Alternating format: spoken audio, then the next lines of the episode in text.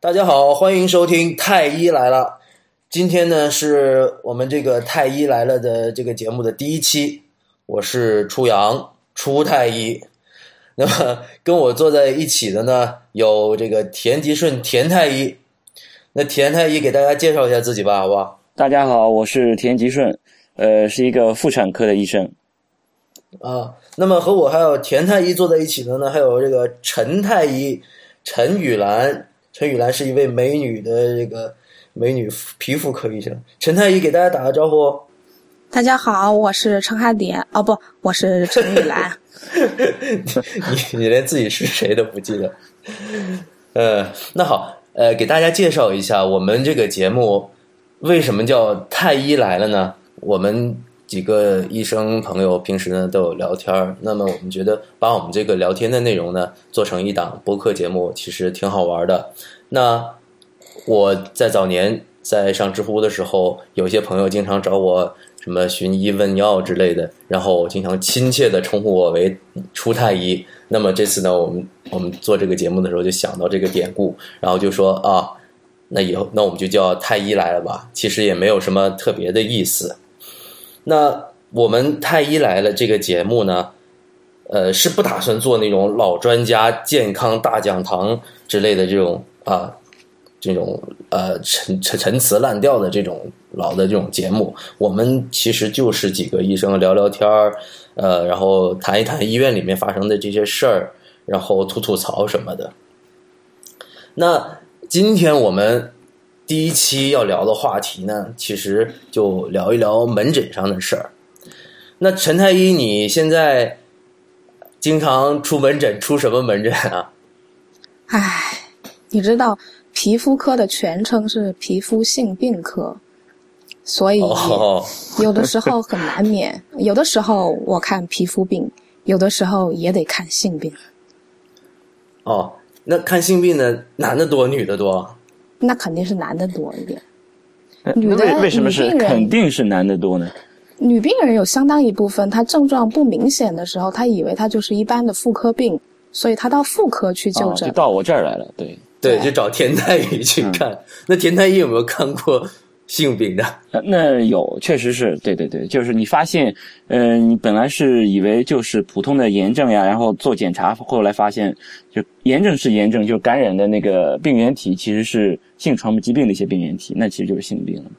对，然后你们也不会把这些病人退回来给我们，所以说你们好有钱。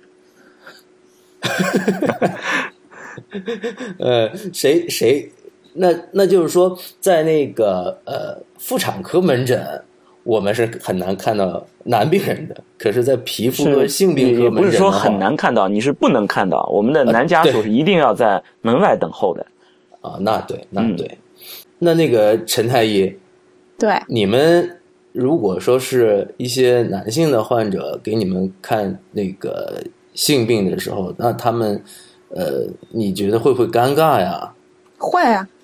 一般来讲，有你也会啊，有男医生在的话，没皮没脸的你也会尴尬的。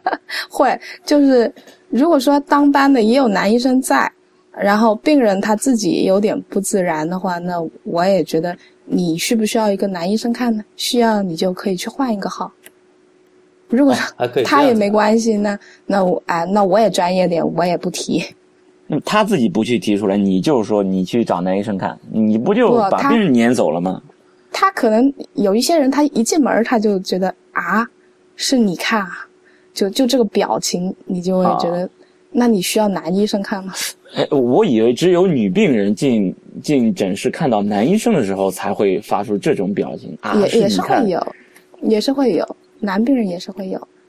对啊，你看我们这儿有。女医生看性病科，有男医生看妇科，所以呢，有争议性。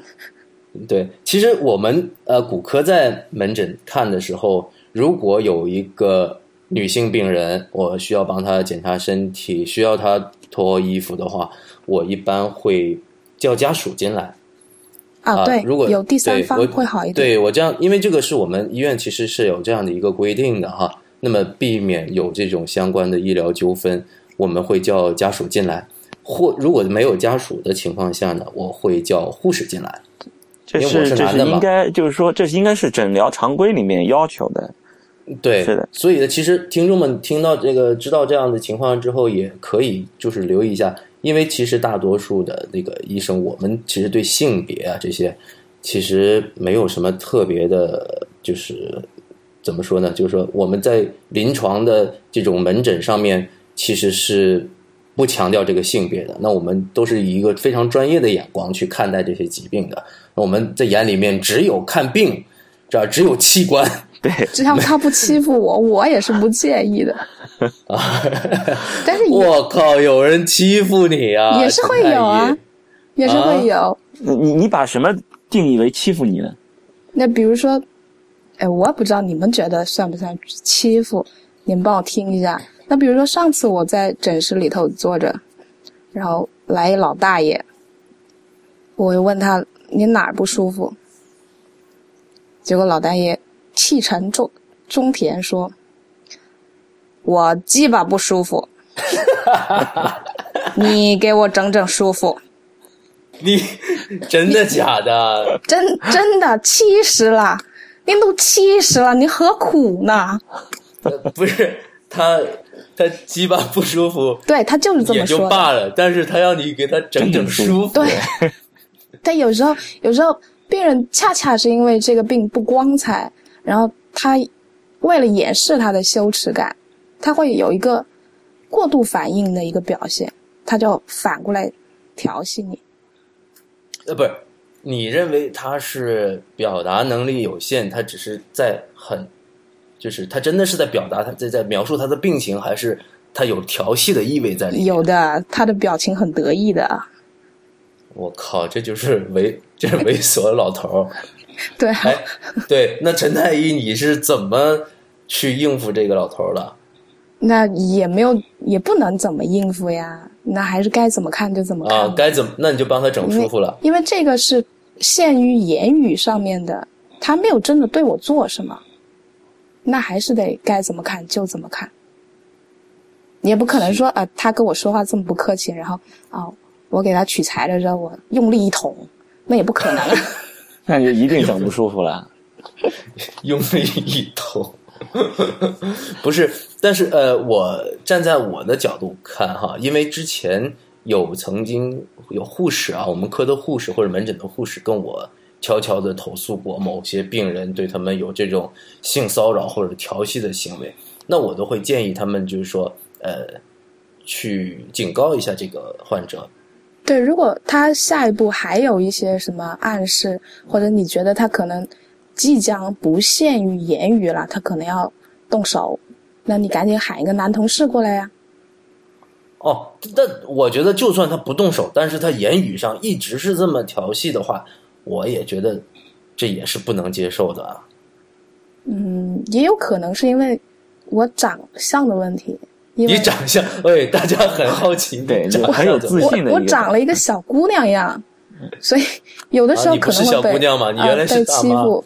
就因为因为这个大爷后来他去吊针的时候，老护士也问他，老护士就问他说：“你你都这么老了，你还得这病啊？”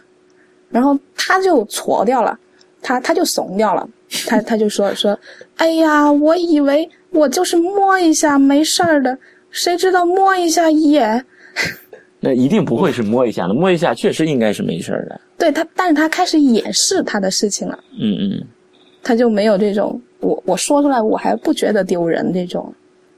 哦，哎，那你有没有试过说，呃，像这样的人，然后你想报复他一下？不会，那倒不会会。所以其实我想说的是，呃，很多病人或者很多患者啊，就会在想，哎呀，这医生得罪不起啊。其实不会的，就是呃，我们在临床上这个这种门诊上的这种操作都是非常小心，而且是对病人非常客气的。呃，然后还有一些人会觉得说，哎呀，我们是不是没送红包，所以那个就我们就得不到好好的呃诊疗了呢？其实不会的，然后医生其实也不会报复你。报复不过来呀，这么多病人，你就记着，你记不过来，你本来还记着我一定要报复他一下，半个小时以后又看了十几个，早就忘前面谁是谁了。你想报复也忘了他了。田田太医田吉顺，嗯，你在妇科门诊，那我我是还没有经历过被骚扰的情况，当然我也没有骚扰过别人。不是你说你啊，英雄不是这个这个英俊潇洒啊，风流倜傥的往这妇科门诊一坐，那会不会好多大妈来调戏你呀、没有，真没有。我我看来真的是男女有别，就是说女性患者我还真没，而且我都没听说哪个男同事说是被被调哦有，那也不是调戏吧，就是可能有介绍对象的，对对对，女性患者问男男男医生，就是你有没有结婚，有没有女朋友，这倒是有。说你长得真帅，这个倒是有。哎，不带这么夸自己的啊！不是说我我同事，我是说我同事，嗯，还没有人这么跟我讲过。哦，为什么呢？是因为你出门诊的时候就已经看起来就已经成家了吗？呃，我只能说我出门诊比较少吧，否则要不然就太打击我的自信心了嘛。不过确实是，如果说是看起来，呃，就已经成家的话，会其实会更获取一，就是说更更容易获得患者的信任的。其实，那应该，我想应该是，应该是，应该是，因为所以陈太医，你之所以被老大爷调戏，因为你长就是长得就长了一个没成家的样儿。对一一开始的时候，有很多病人就是走到诊室门口，然后一看，哎，这么年轻，然后就不想给我看，他们就直接就去换号了。我也很伤心，你知道吗？我觉得好伤我自尊呀。然后一开始我是在玻璃板儿底下，在桌桌子上头，我就夹了一个我的职业照的复印件，我夹了一份儿。然后后来我发现这个没什么用，别人看着还是没什么想法。你想人家有想有什么想法？你至少我是有有证的，你们不要怀疑我。你的那个职业照复印件应该就黑白的吧？对，那你应该把它放大了挂起来，那应该效果就更好一点。挂哎，墙上黑白照，但是有一段时间我悟出了另外一个办法，我现在已经不需要这么 low 的手段。我现在上班，我把戒指给戴上，哎，他们就相信我了，他们就相信，尤其是这性病啊什么的，至少他们看到戒指，知道我已经知道那些东西是怎么回事儿了。哦，那也就是说，你在呃，比如说跟患者聊起这个呃性生活史的时候，这个就是会开口起来比较容易。嗯，也还好，因为我毕竟我是女医生，我问诊的时候方法就很受限，我只能是一板一眼的问。如果是个男医生的话，我见过我我门诊问诊特别厉害的一个男医生，他其实没有什么技巧，他就是对着病人挤挤眼睛说：“耍姑娘了是不是？” 立刻人家就招了，全哦招了。我还问半天，啊，耍姑娘，那你也可以用“耍姑娘”这种词啊。我我怎么我我也跟个男的挤挤眼睛说耍姑娘是不是？对啊，然后人家立马就约我，要不咱俩今晚再耍耍？你要是你要是刚才那种轻佻的语气，那说不定真的会有对，对，我不能把自己往火坑火坑里推呀、啊。那倒是，那倒是。那你，那你看，你不是一上班就就是已为人妻的这种情况嘛？那你肯定得刚毕业，有一个经历一个呃害羞的阶段吧？嗯，有没有？有肯定有，哭都哭过，是是，什么事会让你哭啊？就都给调戏哭了，就你不知道怎么回答了，已经，结果就哭了。也是大爷吗？不是，那如果要是小帅哥的话，年轻啊你应该是激动的哭了呀。小年轻啊，然后我给他呃化验结果回来了，我告诉他说你得了梅毒了。我一边告诉他，他一边约我，医生晚上去蹦迪不去？医生嗯我很多夜生活的哟。医生，我很强的哟。真真的我，我，然后我就哭了。不是，我是啊，然后你就哭了。我我不知道怎么回答了，我我觉得好可怕。就是你一个梅毒病人，还约我去晚上夜生活，你你你是想干什么？这人也是有病哈啊！当然他确实有病，他有得他染上了梅毒。那我想说的是，哎，你说他被告知染上梅毒之后，他还有心思调戏你哈？我觉得也有可能他不知道梅毒意味着什么。因为我还没有来得及好好跟他讲这是一个什么样的病，他就已经急着要调戏我了。他应该知道是什么样的病，要不然他就不会调戏你了。不知道，好吧，我对人性不了解。对人性不了解。不不过这梅毒确实也不是多严重一病，你你就青霉素打上不就行了吗？那你也不能说它完全不严重，毕竟这一得上一辈子都在身上呢。那就是有一个记号嘛，就盖个印子。那我当时接触就与那个那个梅毒病人有过接触之后，当时我还想呢，要是我这一辈子身上都有一个梅毒的这个这个抗体，是不是还挺光荣的？那三期毕竟还有神经梅毒。我就直接就青霉素上，然后我只要能把它压下去，身上只是留一个梅毒的印子，就跟那些从前线上回来的人喜欢亮伤疤一样嘛。你看我这个疤是哪哪个地方留下的？这个弹孔哪个地方留下的？我啪我一抽血，你看我这个梅毒这抗体是从哪留下的？这其实也是一种光荣嘛。梅毒不怕，只要别艾滋病就行。然后我们田太医说：“看，老子得过梅毒。”对。这这是抢救哪个病人的时候，这这血没没没躲开，就就就上来了。这这其实也是一种英英勇事迹嘛。靠！所以，所以我也不懂人性了。我也不懂，我又要哭了。所以，其实我们至少我们科室里边，呃，主要我最近是在产科，就是跟这些性病、性传播疾病这些病人，就遭遇战是比较多，就是对方可能也不知道自己就有。有这些性病，那对啊，然然后就遭遇战，只要别遭遇到艾滋病，其他的也全都在接受范围内。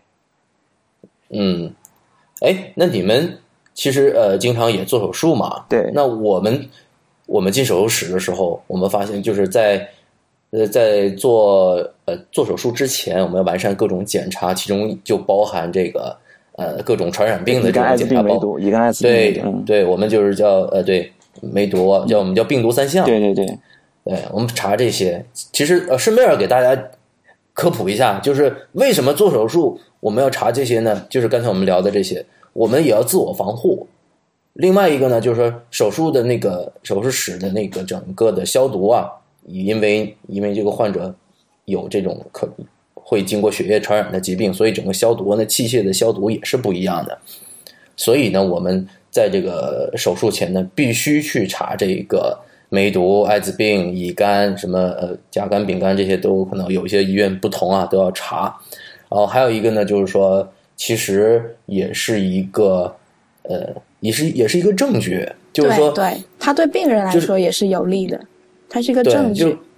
对，就告诉告诉你，你看。你这个一方面，假如说你术前你这个呃艾滋病和梅毒的这个检查都是阴性的，那么如果说术后你就真的是变成阳性了，那有可能是我们这个什么呃院内感染啊之类的。虽然这种可能性几乎没有啊，那么啊那如果说是你术前我们检查就已经发现啊你这个是梅毒是阳性的了，那么我们。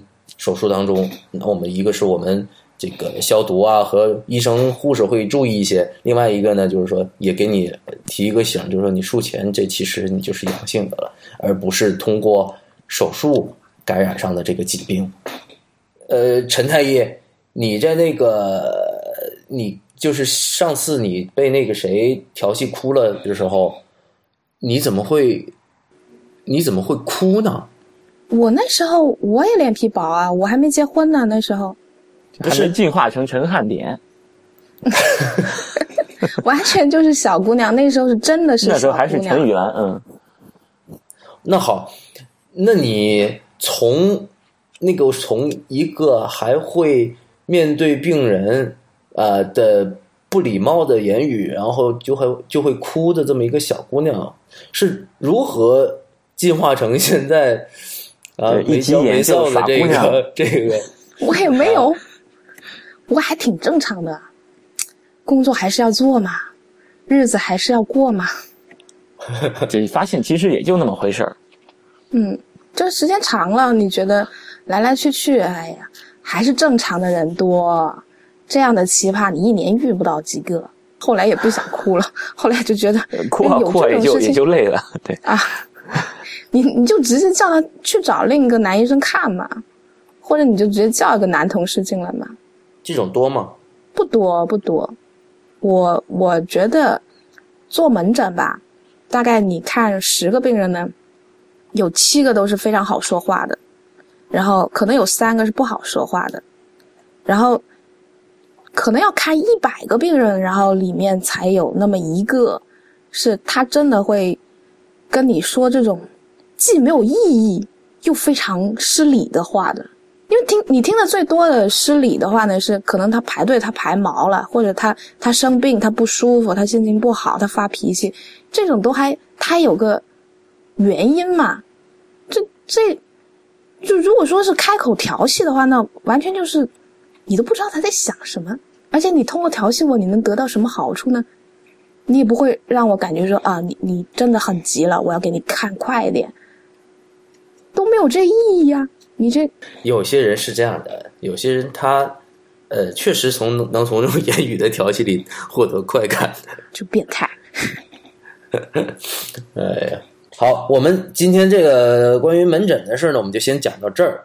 然后呢，我们现在讲另外一个事儿，就是最最近呢，我们在这个网上呃，在微信里面看到了一个这么一个消息，就是说某位医生在门诊上呢，给他的患者留下了呃留了他自己的私人的电话号码，然后呢，呃，就是这个事儿呢就传开了在网上，就是很多人呢就是表示赞扬。其实呢，我们今天就可以聊聊这个事儿，这个到底我们要不要给患者留电话？然后为什么有些医生就不愿意给患者留电话呢？那田太医，你你你你给他患者留不留电话？我基本上没没怎么留过电话，因为因为电话我没有工作电话，我的手机号就是我的平时自己自己亲戚朋友啊，就自己私人的一个电话。那我要留了以后，就病人也有我的这个号码，我跟他的关系就只是就就是完全就是一个医生跟跟患者的一个工作关系。然后我上班的时候，你挂了我的号，我给你看病，这是天经地义的。但我下班了呀，我下班我的角色我就是我就是老公，我就是爸爸，或者是我就是别人的同学、别人的朋友了，我的身份就不是医生了。但是如果我在和人聚会喝酒，或者我在哄孩子玩的时候，啪一个电话过来了，我就觉得我自己的私人生活被被人给侵占了。嗯，所以说我我我我是不大，就基本上没大怎么留过电话，偶尔可能有有一些情况可能会留的，就是你比如这个病人，你就觉得这个这个病人，呃，人非常好，看上去人非常好，就是你感觉他不会对你的这种自己的这种私人生活有很多的干涉，你帮他可能对你以后可能还有一些什么帮助，甚至就想就其实就想要跟他交朋友了这种这种形式了。那么留个电话，那么留个电话其实是未尝不可。就是我把我的电话，我的私人电话给你了，其实意味着我可能要跟你交个朋友，是这样。就是我的电话，我之所以我电话号码电话簿里面会留这些号码，是因为这都是我的亲戚啊，或者是我的朋友，是我的私人圈子里的一个一一些人。那么我会跟他聊聊天那么我我的私人生活，就是工作以外的这个私人生活，我会想到要要和你有过交流。那么就好像我的朋友不是医生的，不是学医这些朋友，他们在平时也可以给我打电话询问我一些医学的东西，我也都会告诉他。但这些就是一些朋友之间的一些一些感情上的交流，只不过这个感情交流是，比如说他在找我咨询，然后我来帮他。那也有可能我我找我同学帮我修电脑，其实都一样的。但是对，就只是一个，就是其实已经是朋友对对对，是一种朋友之间的这么一种交流，只不过这个交流的这个方式是这种医患之间的这种关系。但是如果要是，呃，就是一个我给你留号码的目的，就是你将来有问题，呃，医学方面的疾病方面的问题，你就直接打电话打到我了。那我觉得没有这个必要，因为我当时你在打我找打电话找我的时候，估计是要在我的休息时间，是是要占用我的私人时间的。我觉得我犯不着。而且我我觉得我下班了，但是还有别的医生在岗位上。你如果身体有问题，你就找那个在岗位上面的人。这个社会就是因为有分工，所以才能够这么和谐、这么稳定的运转的。这个世界不是我一手撑起来的。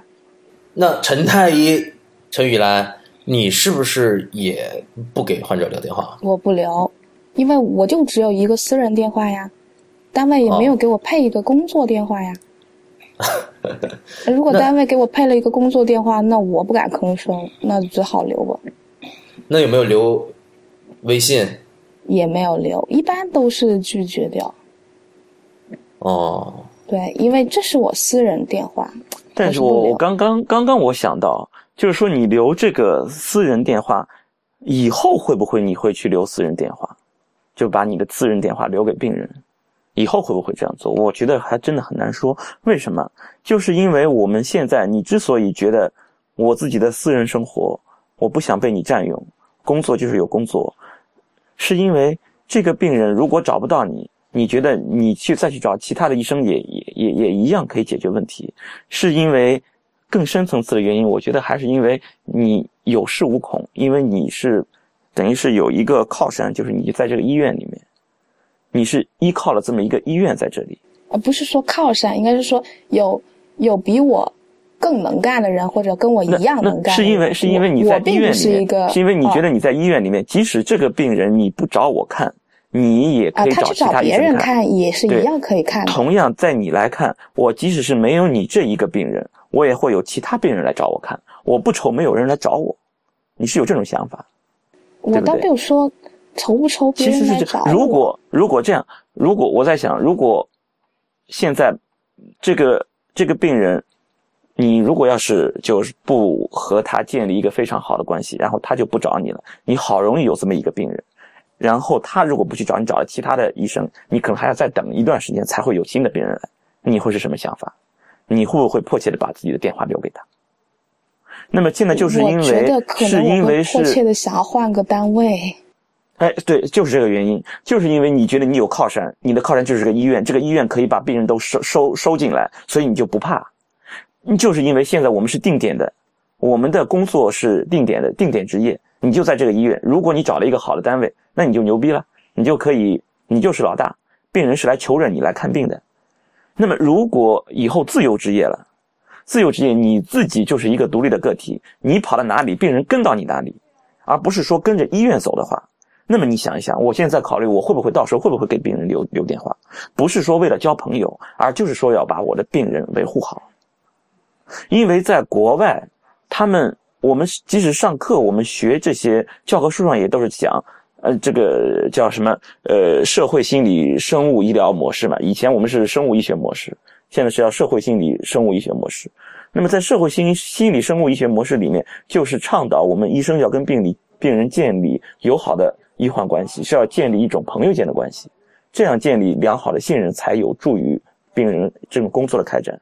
我们现在不这样做，是因为我们有恃无恐，是因为我即使不跟你建立这种关系，我也照样有病源在，因为我有一个比较好的医院，医院会把病人收进来，然后病人就会来找到我。即使是这个病人你不找我，也会有其他病人来找我，是因为有这种想法。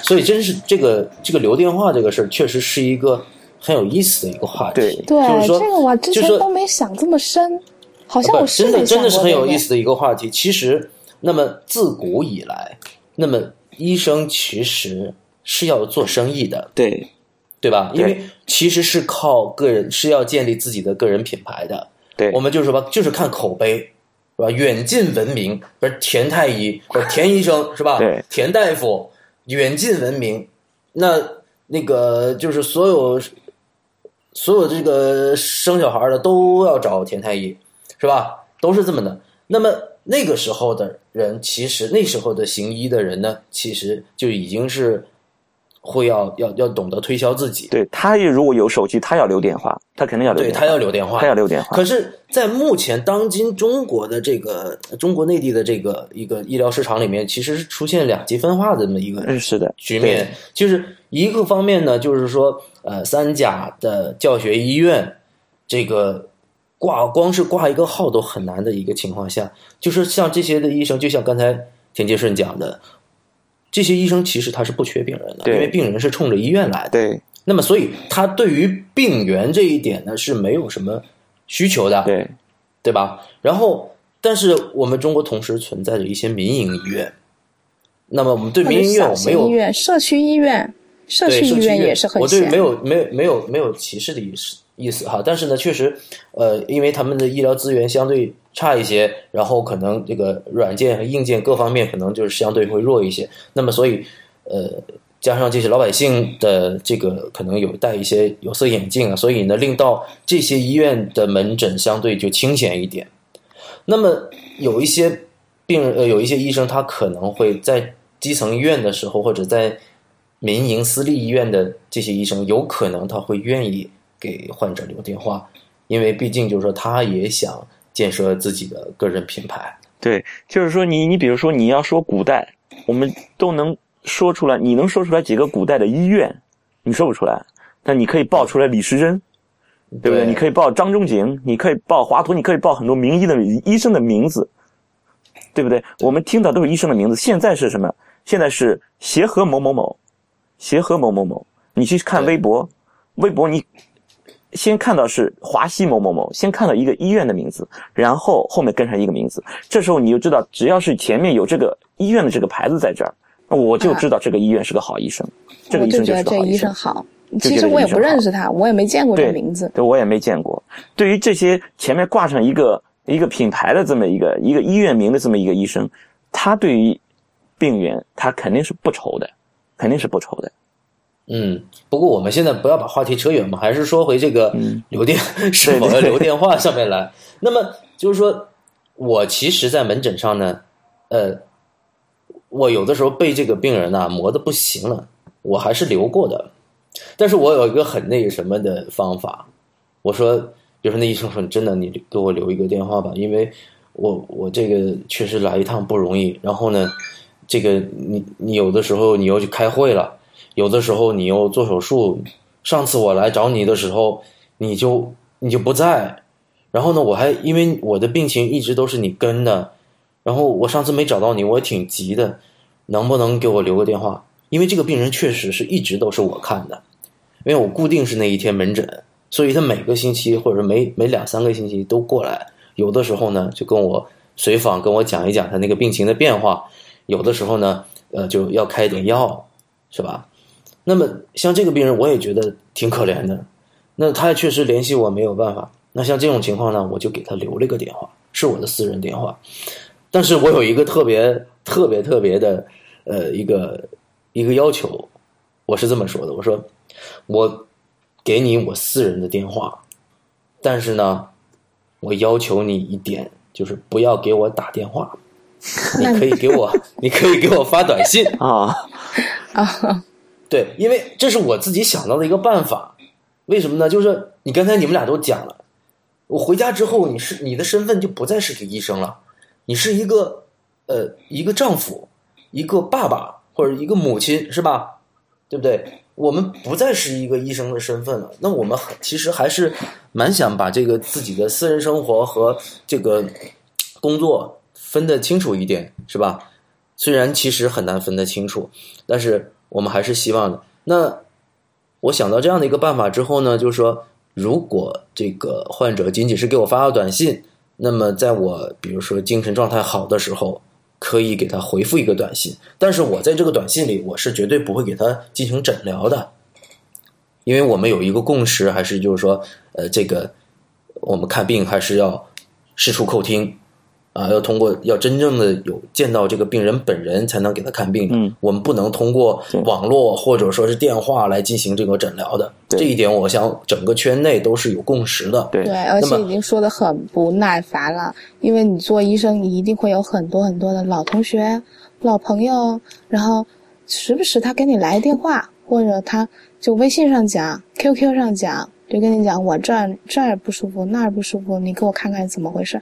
我就觉得你要来让我看到所谓看病，至少让我看一眼。对，所以呢，我给人家留这个电话，就提出这个要求。虽然呢，确实有的时候听起来好像挺不合理的哈，不不太平等的这种不平等条约，但是呢，我希望这些病人呢，呃，能理解一下我们。就说我给你留这个电话，你到时候给我发个短信，我可以告诉你我哪一天是不是出门诊，我可以给你一个约一个时间啊，这可以用对预约可以的，这是对，我可以告诉你，是因为有些患者，因为不是每个人都整天泡在医院的，中国这个就医的这个体验也不是特别好，是吧？然后呢，然后他来到医院又不知道自己几点钟才能看上。其实我们是知道哪一天或者是哪一个时间段病人相对少一点，排队的人相对没那么多。我比如说可以告诉他早上早一点来，是吧？然后那个那个时候可能其他病人还没有来呢，然后你先给你看，这样子的我就可以告诉他某呃星期几几点钟你可以过来，然后我就可以给你看，我就可以短信里给他回复这样的一个信息。但我刚刚想到啊，就是说我们现在是希望，就是说，如果病人我没有给你留电话，或者我留了电话里面，我们跟你要签这种不平等条件，就是你不要打，你只是给我发短信。我们希望病人能理解。那么我们能不能，就如果我去看病，我我们当然我们去看病肯定是很方便，因为我们的看病基本都找同学，我们不用他留电话，本来就有他电话，对不对？嗯那我们看病是很方便，对不对？这点大家都承认。因为你嗯比方说，我在我们班同学圈子，我们班的那个微信圈里面发现，我们班同学里面除了眼科，其他科都有。所以说，我们班同学相互之间就就是通过微信、通过电话，就就其实就是在互相说一下，就就差不多了。但是如果你要没有这么一个一个一个医生的这么一个一个朋友，那么你肯定很希望能够有这么一个一个医生的这么一个电话，而且是确实我有一个也是一个朋友，他前一段时间他是在美国生孩子的，他在美国生孩子，到了美国之后看了医生之后，看医生的时候，医生是就像就第一次见面就就像介绍自己一样，自己的电话就留给他，非常非常常规的把电话留给他，就是说他在有什么，就是因为她是怀孕了一个孕妇，那么她的如果整整个孕期，既然这个医生作为她整个孕期的保健，负责她孕期保健，那么她在整个孕期如果有什么问题了，她是要随时能找到医生的。嗯那么他是正正常情况下，正常情况下应该是，比如说我两周查一次，我没有什么异常，我两周查一次，或者是一周查一次，这些都没问题。那如果我要是有异常怎么办？我有异常了，我还是希望我能够找到给我看病的这个医生，对对对不对？我希望这个医生一直是在，都是他在给我对我进行保健，那么我的情况他都一直很了解。那么其实对于你的医疗质量来说，也是一个很大的一个帮助。那个北京上西雅图其实就这样，他们都是固定的一个医生，嗯，对不对？就是那个这个其实又引出另外一个话题了，就是说我们就是因为医生这个分工不清晰，对没有一个就是社区的基层的这么一个医生来跟踪。不全是。你看，其实我还是坚持不要留电话给病人。一一方面是我留了电话给你，我也没有办法直接在电话里对你开展诊疗吧。还有一个，如果你预约啊你用预约，我觉得其实可以有更好的预约方法，这样我们就不需要牺牲私人电话去让病人预约了。比如说我呃，现在有一些医院他开网上挂号，那呃你要哪一天去产检啊，然后这一天有哪一些医生出诊，然后你直接在网上你就看了哦，这个哦是一直给这个医生看的，他这一天出诊，我就这一天去，然后我就直接就把挂号也给挂上了，然后他也有个时间段，就是说这样说，哦我我我就想到了，就是说，因为你每次你看病都要先挂号，这是一个问题。但是我刚才讲的那种，他们在美国看的，他们相当于是一个打包价。其实这最终结底，归根结底还是一个钱的问题了。就是因为他我一来进行这种孕期的检查，比如说我是从三十周开始的孕期检查，那么从三十周开始的往后这个打包价，比如说是五千美金，和我从二十周开始的这个打包价，比如说是个一万美金是不一样的。那既然我一个打包价的这个整个孕期的检查钱我都已经付了，那么就相当于我随叫随到了。嗯，也就是说，他付的这个费用里面是包包含了你这个随叫随随叫随到这个服务对，应该是包括这一个了。所以说，他们生，即使是比如说我凌晨发动了，我要我要生了，那么我也应该可以能够把我的主管我的医生叫过来，如果有什么情况，他应该要对我进行负责。哎，对啊，产科我不了解，我们国内的产科是没有这种打包服务的，是吧？打包服务是有一些高端的那种私立医院是有的，这个我是知道的。有有些高端私立医院，它就是包括住院的，比如说平产，你比如说你七万五万，那么你整个平产的你就都算进去了，或者是剖宫产，比如说就打包价十五万，甚至你如果要是能够一次付清了，或者是怎么样，还可以给你打个八五折，给你打个九折之类的，都是可以的。还有一个就是说你在孕期检查。也有也有打包价，你比如说就刚才我讲的，你不同的这种孕期来做这种检查，那么都有有有一个打包价。这个打包价一旦进去了，就包括了你整个你打包之内的你的呃孕检医生的检查，也包括这些最最基本的，比如说 B 超检查，还有基本的一些抽血化验的检查，都在这打包价里面了。就这个价钱就是在这里面都有了。对啊，我觉得其实有有这样的服务其实挺好的，满足了一部分就是有一定的经济能力的人有这样的需求。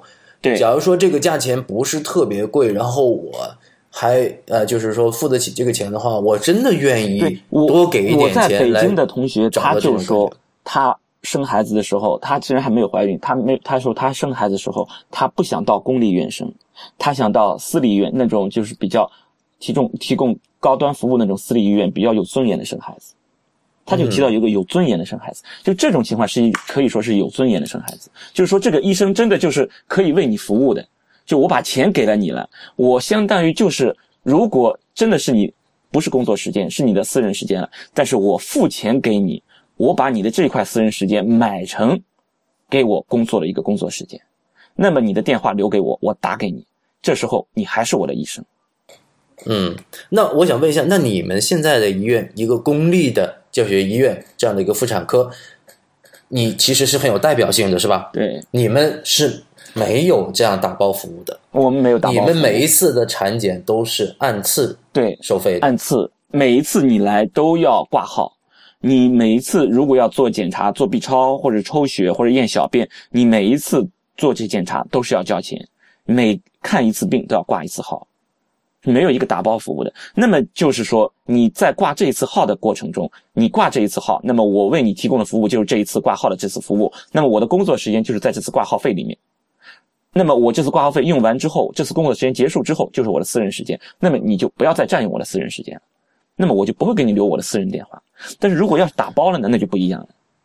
打包的话，你钱付的多，那么你就可以把我的私人时间买成你的工作时间，可以这么理解。可以这么理解。那么这种情况下，我想留电话，不光是一种交朋友了，应该是一种天经地义了。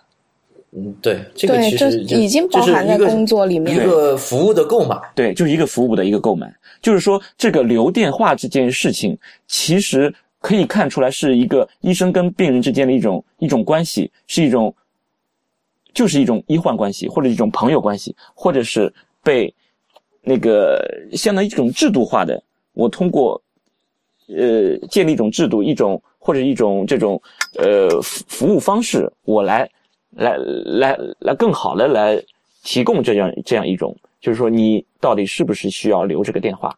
对啊，因为就是尤其像怀孕这种事情，是一个比较特殊的，跟其它不算是一个病，是吧？这是人的一个生生生理的过程。而且呢过程又长。对，它的过程又长，差不呃，我们怀胎十月是吧？那么这个过程里面，我们每就是说每一个孕妇和每一个这种包括她家属都希望这个流程里面是有一个医生是在持续的在跟的，对吧？对那么所以这种情况下，如果说是有这样的服务，确实很好。但是我们刚才总结一下刚才我们田太医说的这个话哈，就是说。我们因为国内现在目前的这个制度呢，暂时大多数的医院是没有提供这种打包服务的。我们刚刚讲就是说，这是我们希望病人在这个生孩子过程中有尊严，那同时也希望病人理解一下我们，我们也都是一个个的独立的个体，我们也想有尊严的活着，对吧？对我们也希望在我们的呃老婆孩子的眼中，我们是一个有尊严的人，而不是就是下了班之后还要被呼来喝去，然后被随时都要被叫回医院里的这么一个人，就好像是吧？就好像卖给医院了，好像对，其实其实如果说大家在呃每一个患者或者说呃就是需求医疗服务的人，他想有尊严的或者医疗服务的同时，也希望大家也考虑一下我们这些呃医务工作者们，其实真的我们的生活离距离有尊严真的距离挺遥远的。好，我们继续回到这个关于是否要留电话这个问题上来哈。那你你们两个觉得这种行为是值得宣扬、值得表扬的吗？给患者留电话，我还是不同意留。不是你同不同意？就是刚才我我我已经问过你的这个个人立场了，你的立场是你肯定不给，但是值得宣扬吗？你你就是说就不知道他说这个事情是什么意思。我我我们的很多媒体，他放出一些话来，他们都是有弦外之音的，主要是就是他放这么一个事情，他可能就是可能下一步就是要号召大家都要去这样，那我觉得这个不对了。那肯定不行。你你你可以用，就像我说的，你用各种机制你来来保障，可以的，你想办法。但是你想用这种道德的这种这种说教啊、先盖个帽子啊、就强制性的，因为是道德的这样，就强制性你要去做这件事情，那我觉得这样是不对的，那我要抵制它了。对我也是同意这个这样的一个看法，就是虽然我刚才讲了，在我的工作过程中，我也确实给人留过电话，但是要求人家发短信了哈，但是我这也是看人的，我也这是我自愿的行为。对，我们其实，在同事里面是有一个一个不成文的规定的，就是如果这个医生本人未经本人同意，我们是不会把同事的电话给患者的，对对，那肯定对？吧？是的，对吧？就是因为大家都有这样的共识，你要就尊重别人的隐私嘛。对啊，对啊，嗯我们刚才讲了，就一直在讲尊严的问题。对我们，我们医生也希望有尊严的活着。那么，我们其实，你如果是宣扬这样的一个一个一个行为的话，最后我们的一生的生活会变成什么样子呢？就是上了班我们在工作，下了班我们仍然电话不停的响，一直在接患者的电话。因为你想想，你一个一天门诊，你看五十都算少的，很有可能有的时候看有有很多人看一百多的，对不对常见，一百多，嗯，对你如果说这一百多里面，管管你要就是说有两成，有二十个人要了你电话，你想想，等到这么一年过后，在你这个城市里面有多少人，多少病人有了你的电话？对，所以说你你你，如果你真的想要就是建立这种关系，就是说你想要号召医生，想要希望医生给病人留电话，那么你可以通过其他的方式，比如说你让医生更注重自己的品牌，而不是说更更依赖于这个医院。那么你让医生可以自由的在多点执业，医生就会自己关注自己的这个这个这个品牌建设。他们会想方设法去留住这些病人。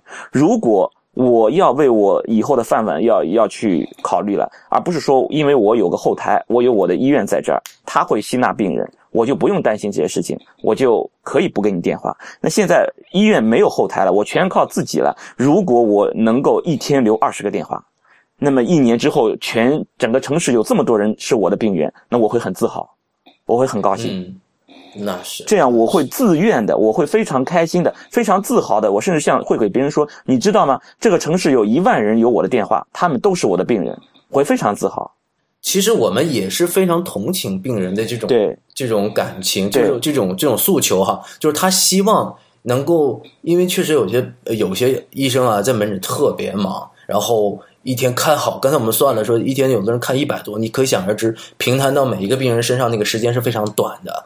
那么他如果说是每一个每一个病人只摊到这么点点时间，这个病人呢确实是觉得自己的很多的需要倾诉的表达的东西没有时间表达，希望额外是不是还能再有点时间，通过在电话里面跟医生再表达一下这种心情，我能理解。可是我想说的是，我们现在的这个情况哈、不仅仅就是在我们没有把电话给患者的情况下，我们回到家都很难说完全跟医院的工作脱离，对不对？对，我想田医生，这个田太医你是知道的，是吧？有在你管病人的时候，你真的你主管病人病情上有了一个急剧的变化的时候，你是不是还得回医院？对，对你，你即使你不回医院，你可能到了晚上，可能到个九点多、十点多，你估计这个时间差不多了，你也会自己主动打电话问一下护士呀，或者问一下啊值班的医生，他现在情况怎么样了。对啊，这这个，即使你没有给病人留电话，你肯定也会主动的要去询问一下情况怎么样，这是肯定的。是啊，嗯就像在我们科室的很多这个骨科医生做完了手术啊，那么到了晚上吃完了饭，有的时候出来散步的时候，就直接就散步到医院来了。嗯，像我们主任都是这样的，就散步到医院来了。他就是说，呃呃，就不放心，那有的时候看一下，再把这几个病人病重的病人再看一看。我跟你说，散散步到医院绝对是倒霉的，绝对是倒霉。我跟你讲，本来没什么事儿，你散到那绝对就有事儿的你。对，所以以我们本来的生活就是，呃，自己的私人生活和工作生活都已经是很难对，其实分得清了本来。就已经在念念不忘。就对，然后你再让我们把这个电话给患者的话，那我们就真的是二十四小时都在真的卖给医院啦。对，所以呢，就说也请这个各位媒体的朋友啊，呃，各位网友啊，以及我们太医来了这个所有的听众朋友，理解听完我们这一番话之后，理解一下我们，就是我们不是说呃不理解患者的心情，我们理解患者的心情，但是呢，确实我们实在是心有余而力不足。所以呢，真的以后呢，就不要再提出这种向我们要私人电话的这种，呃，这种要求了。对，而且我觉得尤其应该理解我。你 理想想，解你，万万一有个人他打电话过来约我晚上去蹦迪呢？对，约你夜生活 丰不丰富啊，陈太医？嗯我也怕好吗？我又要哭了。对，呃，那我们今天节目就先聊到这儿吧。那今天呢，我们先一开始先聊了这个我们陈雨兰陈太医在这个性病科门诊啊遇到的一些遭遇悲惨遭遇哈，然后还有这个田太医在这个作为一个妇科的男医生，在妇科门诊上啊遇到的一些事儿。然后呢，我们又呃讨论一下最后的这个呃最近的一个呃热点话题，就是说到底医生该不该给患者留电话号码这个事儿。那也谢谢大家今天收听我们第一期的太医来了。那么这是我们第一期的节目，呃，如果呢大家对这个节目有什么意见建议，有什么想反馈给我们的话，可以到关注我们的新浪微博，我们的新浪微博是 at 太医来了。那么你可以在呃我们的微博下面发私信或者留言给我们。那谢谢大家的收听，我们下一期节目呢，就是呃会在下一个礼拜，呃我们一周一期，下一个礼拜我们下一期的节目呃再见。好，大家拜拜拜拜。拜。